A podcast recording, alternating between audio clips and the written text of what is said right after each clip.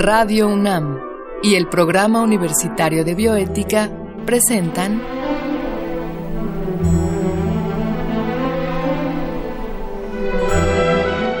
El Árbol de las Ideas. Bioética, Ciencia y Filosofía para la Vida. Con Paulina Rivero Weber.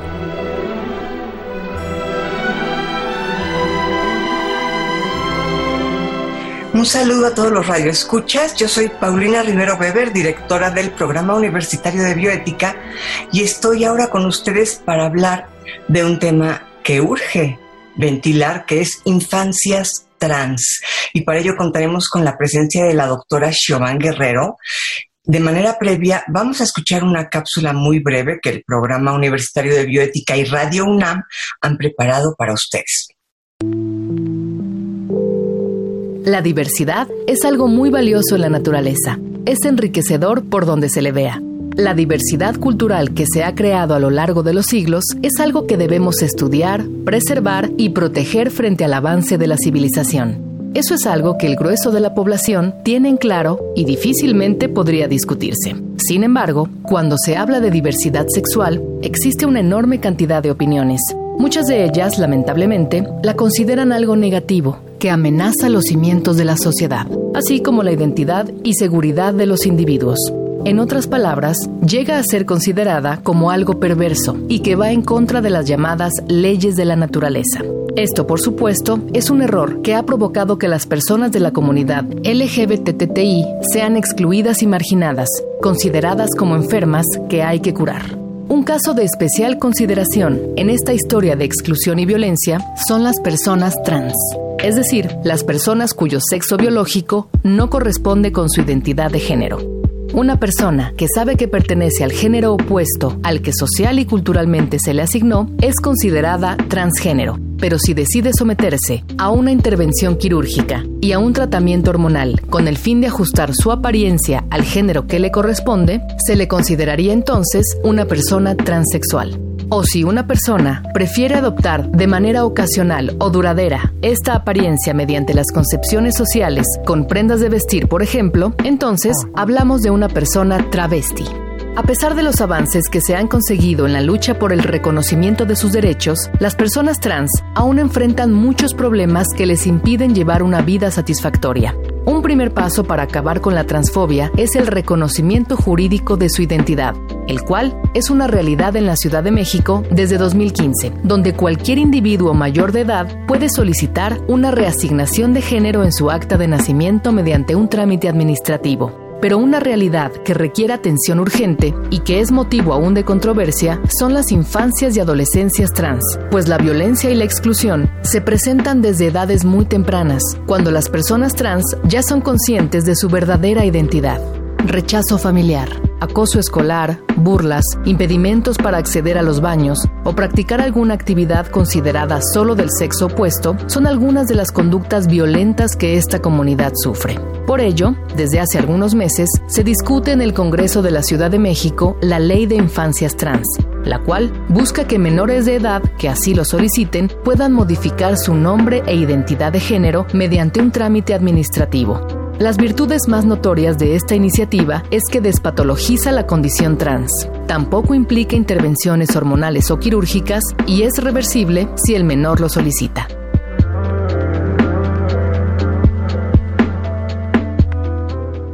Les decía yo que estamos con la bióloga de formación, maestra y doctora en filosofía de la ciencia por la UNAM, Siobhan Guerrero McManus.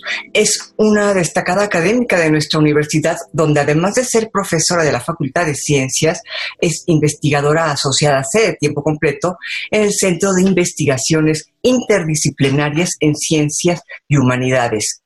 Eh, sus áreas de especialidad son la filosofía e historia de la biología, la biología evolutiva y la filosofía e historia del sujeto. Y hoy se encuentra aquí para hablarnos sobre infancias trans. Siobhan, muchas gracias por aceptar nuevamente nuestra invitación a este programa. Hola, querida Paulina, qué gusto verte, eh, aunque sea en estas nuevas circunstancias, y es un gusto también poder tocar este tema.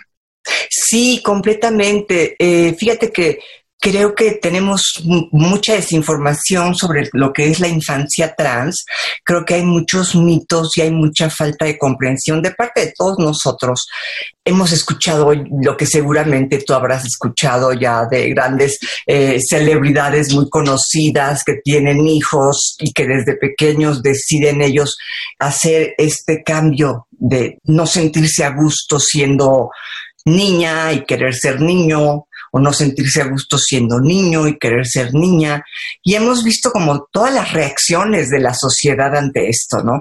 Pero bueno, yo quisiera preguntarte, ¿cómo podrías, antes que nada, tú definir para nuestra audiencia qué es una infancia trans? Bueno, esa es una gran pregunta porque justamente, como decías, mucha gente sigue creyendo en esta narrativa del cuerpo equivocado. Esta es una narrativa que se ha usado durante mucho tiempo para explicar lo que es la transexualidad, que ahora de hecho denominamos simplemente experiencia trans. E históricamente muchas personas entienden esta experiencia como tener una relación hacia el propio cuerpo como si fuera el cuerpo equivocado. Esta narrativa, sin embargo, es una narrativa que proviene de la medicina y que en los últimos años se ha ido dejando de lado en favor de otras maneras de entender la experiencia trans. En el caso concreto de infancias, hay que decir que cuando hablamos de infancias y adolescencias trans, estamos hablando, por supuesto, de eh, personitas muy jóvenes, cinco años, por ejemplo, eh, en muchos casos adolescentes más grandes, que de manera insistente y persistente le comunican a sus papás o le comunican a sus hermanos o a sus amigos que el género que se les asignó al nacer no es con el cual se identifican. Es, una, es un fenómeno relativamente poco frecuente. Por ejemplo, en Ciudad de México, para darte una idea, Actualmente hay 18 familias con 18 hijos trans menores de edad que están en busca de su reconocimiento legal por parte del registro civil. Si pensamos en el tamaño de esta ciudad, que tiene 8 millones de habitantes, pues 18 familias con 18 niños te hace ver que es un fenómeno muy excepcional, pero cuando conoces a estas infancias, a estas adolescencias, te das cuenta que son infancias y adolescencias que no tienen ninguna alteración mayor de nada, ni ninguna alteración menor ni mayor ni nada. No estamos ante niños que tengan problemas psicológicos. Simplemente son niños cuya experiencia identitaria es distinta a la de la mayoría. ¿Cuál es la usual forma de reaccionar en nuestro país? De los padres. Nos hablas de 18 familias de las que sabemos, ¿verdad? Porque seguramente habrá gente que, simplemente no tengamos idea. Pero ¿cuál es la forma usual de reaccionar de las, de las madres, los padres, ante un niño que le dice a, a la mamá, es que yo no soy niño, yo soy niña? Desafortunadamente, en nuestro país es una situación que normalmente se vive a través de un rechazo, incluso de una expulsión del núcleo familiar. En algunos casos incluso trata de llevarse a la niña o al niño a una terapia reparativa y el tema de terapias reparativas, de hecho en México ya es eh, algo que esté prohibido, en Ciudad de México ya prohibió las terapias reparativas tanto para identidad de género como para orientación sexual, pero la reacción, digamos, más común, tristemente, de parte de muchos padres, es una respuesta de rechazo, es una respuesta donde pueden correr al, menor de edad en, cuestión de su casa, donde puede sufrir violencia. Y si esto no ocurre, puede vivir otras formas de violencia, violencia económica, incluso ser llevado a estas terapias. Ahora, hay ocasiones en donde afortunadamente las familias reaccionan bien, donde las madres, los padres reaccionan bien yo lo que sí diría es, incluso allí hay un periodo donde los padres tienen que hacerse a la idea.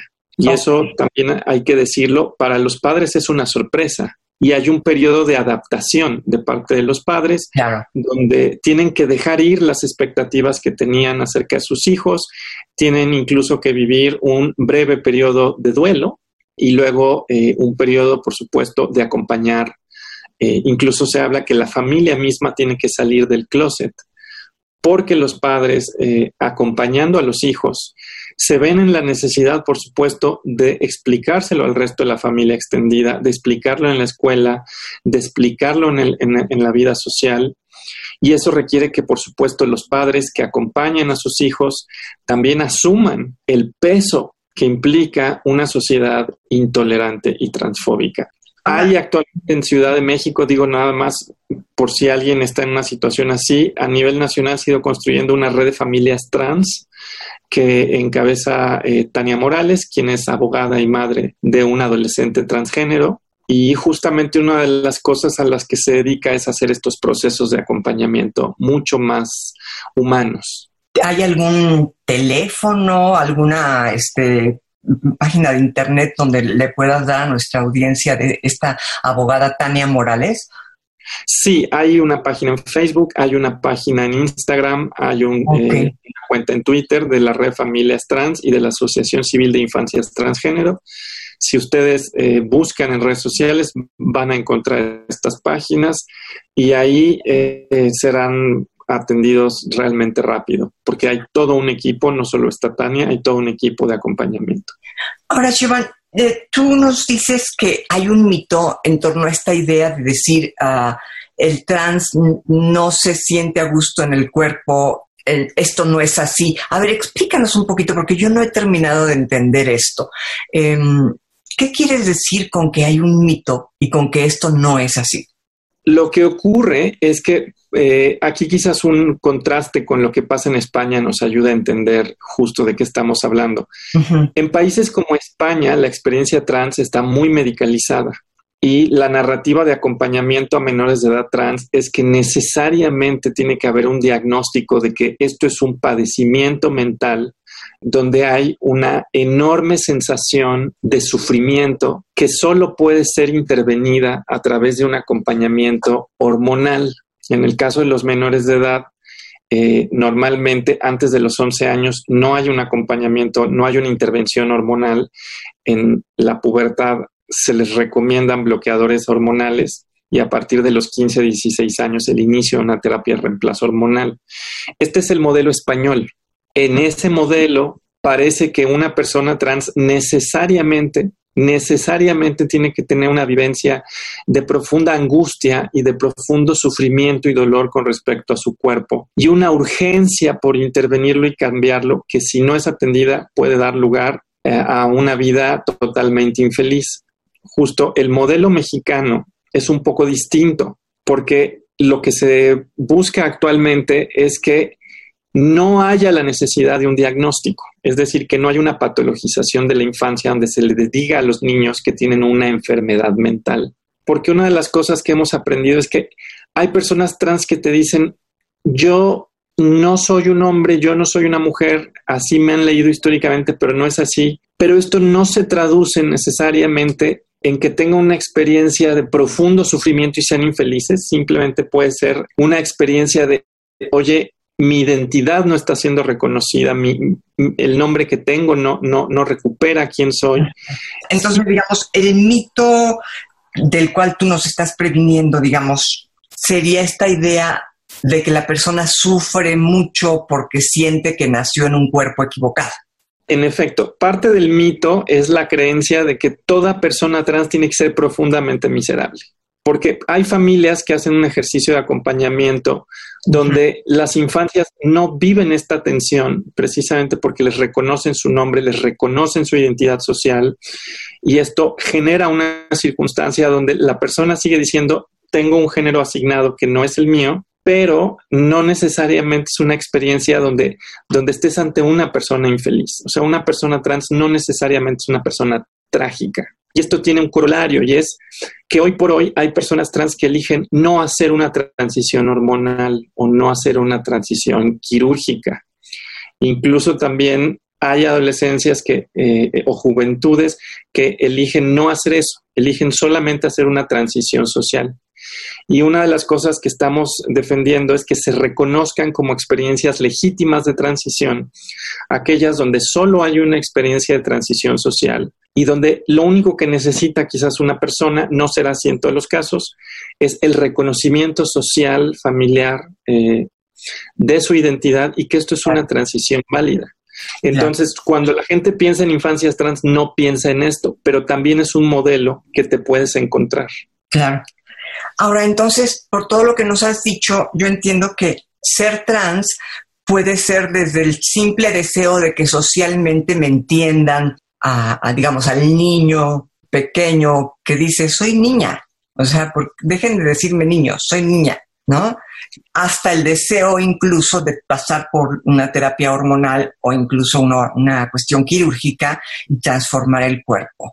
Pero ¿qué hace una familia eh, que tiene un niño, una niña que se considera de otro género y tiene este miedo de que con el tiempo reconsidere o cambie, ¿tú qué dirías? El niño o la niña que desde temprana infancia reclama otro tipo de reconocimiento en la adolescencia, ¿puede cambiar? Ahí te diría yo tres cosas. La primera tiene que ver con los eh, yo aclaro aquí que soy bióloga, soy filósofa, no soy psicóloga, pero sí he leído, por ejemplo, los lineamientos de acompañamiento en psicología.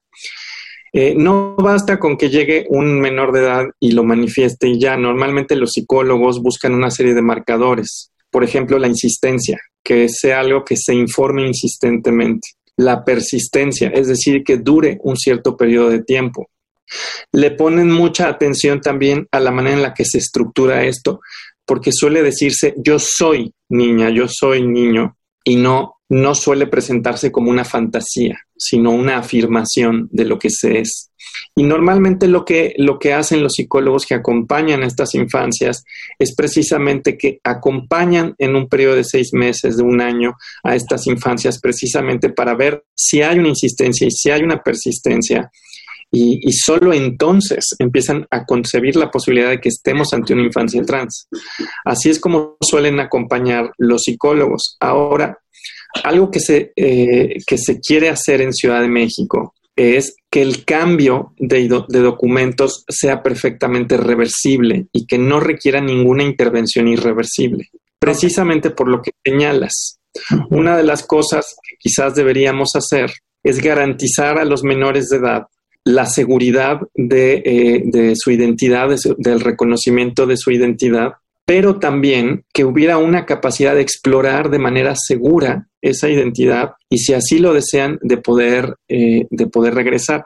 Para que eso, por ejemplo, una de las cosas que puedes hacer es eliminar la idea de que tiene que ser un diagnóstico que está basado en, en algo donde es necesario y compulsivo una intervención médica.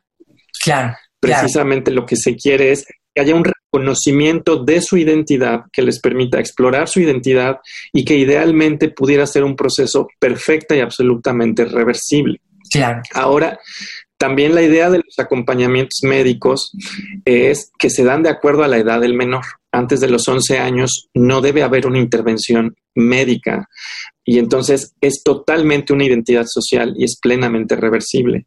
De los 11 a los 15, 16 años se suele recomendar dar bloqueadores hormonales que eh, tienen efectos reversibles. Sí, sí van a tener algunos efectos como por ejemplo que no empieza la adolescencia, que no van a haber eh, un crecimiento físico, incluso puede haber una baja densidad ósea pero la idea es que en, caso de que se dejen de tomar, todos estos efectos son reversibles. Es decir, lo que se procura es que no haya una acción irreversible antes de que la persona tenga menos de 15 o 16 años e incluso intervenciones quirúrgicas irreversibles no se recomiendan en menores de edad, aunque tengan 17 años, 11 meses y 28 días.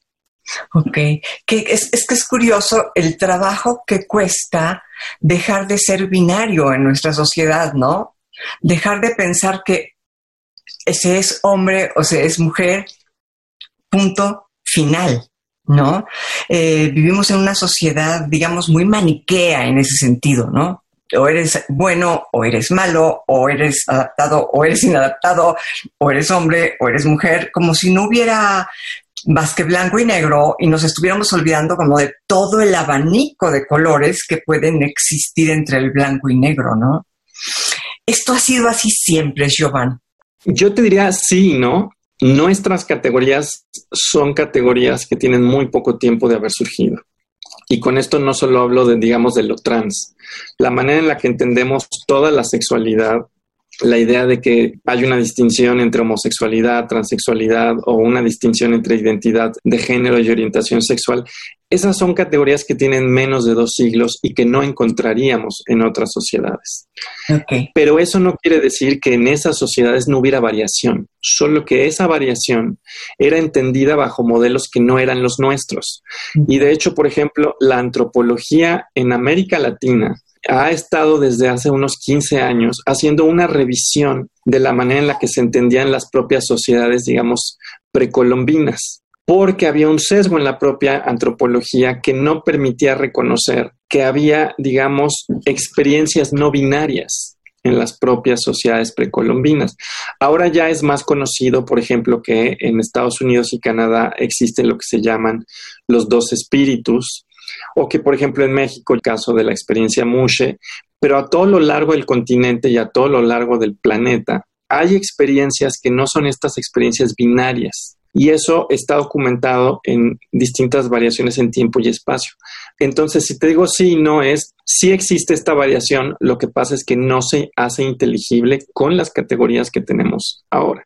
Ok, y no habría una gran necesidad de etiquetar detrás de todo esto esto es, yo tengo muchos recuerdos eh, de alguna vez en, un lugar, una persona muy amable, muy agradable, muy simpática, nos atendió también y a la salida este, le dije yo a mis hijos, qué, qué, qué mujer tan agradable, o hombre, no sé qué era, pero qué gente tan agradable. Y me acuerdo que uno de mis hijos me dijo, pero es que ¿por qué a fuerzas quieres? O sea, ¿por qué aclaras que no sabes? O sea, pues es una persona que es muy agradable, ¿Por qué a fuerzas tu referencia tiene que ser mujer u hombre, no? ¿Por qué a fuerzas tienes que encasillar? ¿No será que nos han enseñado mucho a etiquetar?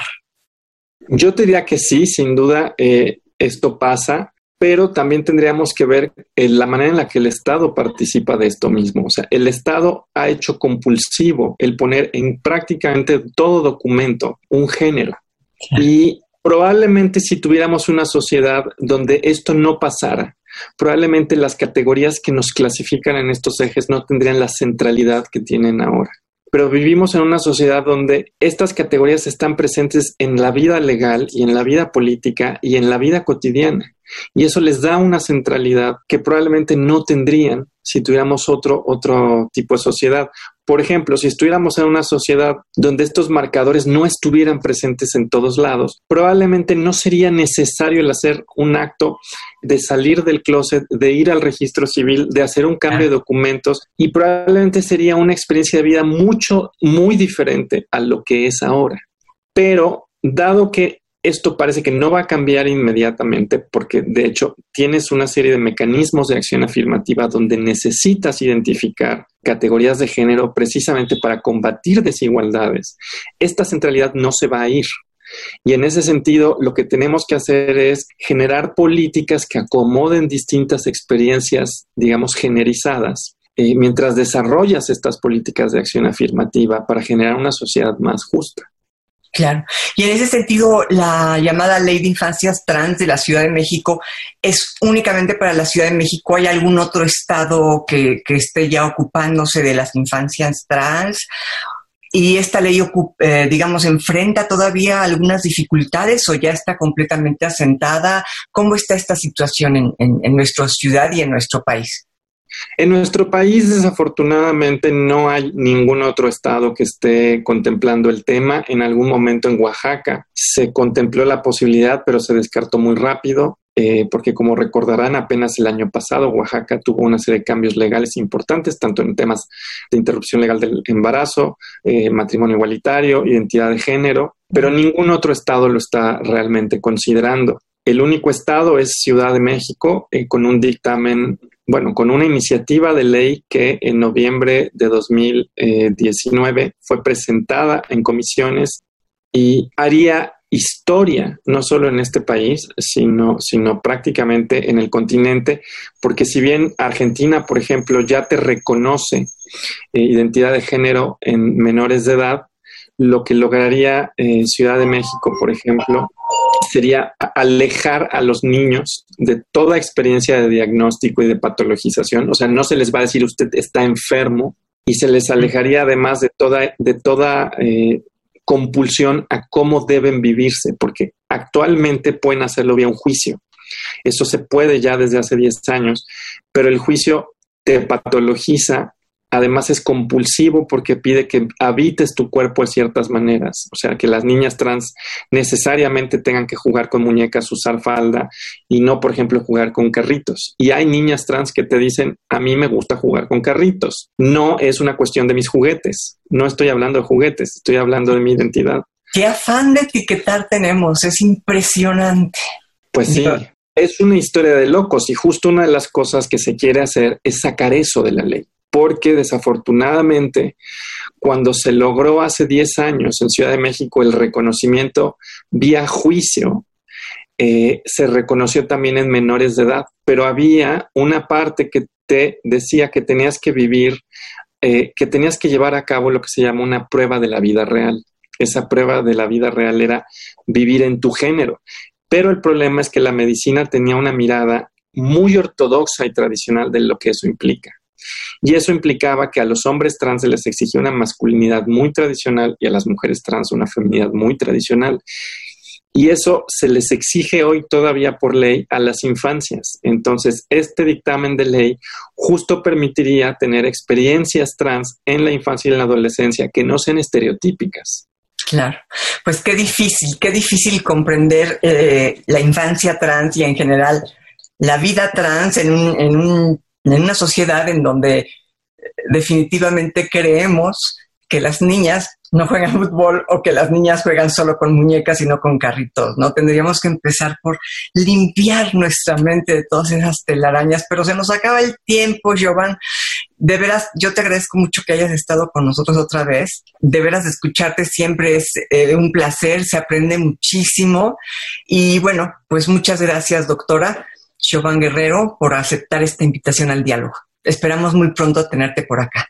Muchas, muchas gracias. Y bueno, a ustedes muchas gracias por escuchar el programa, a nuestro productor Marco Lubián lo mismo, y en controles técnicos gracias a Susana Trejo. Escuchamos la voz de Gisela Ramírez en la cápsula cuyo guion contó con la adaptación de Mario Conde al texto original de Diego Dionisio Hernández y se despide de ustedes su servidora Paulina Rivero Verde.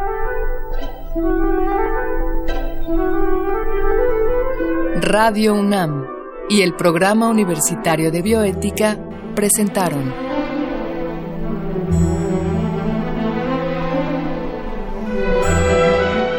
El Árbol de las Ideas. Bioética, Ciencia y Filosofía para la Vida. Con Paulina Rivero Weber.